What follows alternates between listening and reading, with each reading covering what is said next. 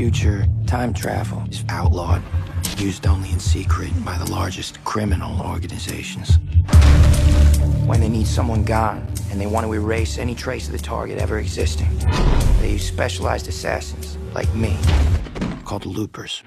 Director Rian Johnson's first science fiction movie, Looper, received a mixed critical response in China and North America.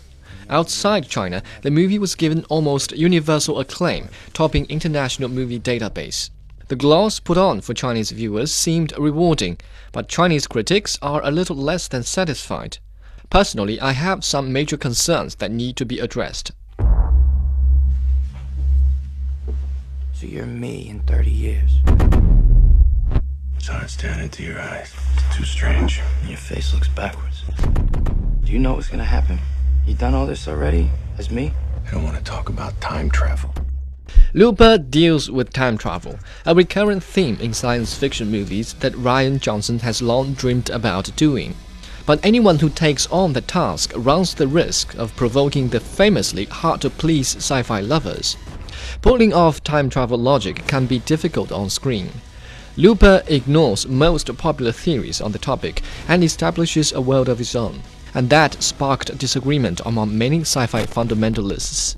I have no issues in this respect. I believe a successful science fiction movie must transcend its imaginary attire and portray human emotions that are shared by all. The movie succeeds in this endeavor with only one of the major characters. Joseph Gordon Levitt's role receives elaborate explanation. As a viewer, I have no problem thinking what he thinks and feeling what he feels, but the older version of his character is not so fortunate. Bruce Willis was never really equipped with a dramatic arsenal of tender emotions. Thus is the case in Looper. His romance with a Chinese lover was so weakly portrayed as to undermine the relationship. When he tries desperately to avenge her death, viewers cannot help but doubt his sincerity. I can't let you walk away from this diner alive. This is my life now. I earned it. You had yours already. So why don't you do what old men do and die? Why don't you just take your little gun out between your legs and do it, boy? The weak romance has a more immediate consequence, with Chinese actress Xu Qing in the role. I understand the North American version is different from the one played in Chinese cinemas. The Chinese version contained a wee bit more Chinese related scenes, and Xu Qing was actually allowed a few lines. But overall, the presence of the Chinese star is no more than symbolic, a weak reminder of Willis's motives. Get off my farm.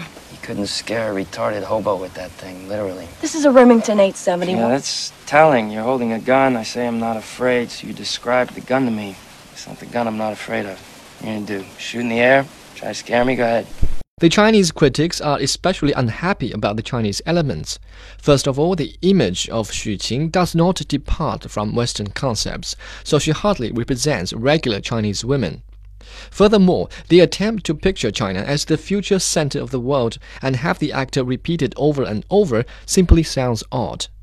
Modesty has nothing to do with it. A considerable amount of Chinese investment has been committed to making the world understand China, and that reality is not delivered in Looper. The China US co production brings fortunes back to Hollywood, but China does not get what it signed on for.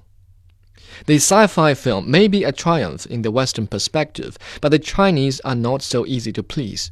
I look forward to the day a real Chinese movie will win universal acclaim. On a scale from 1 to 10, I give Looper a 5.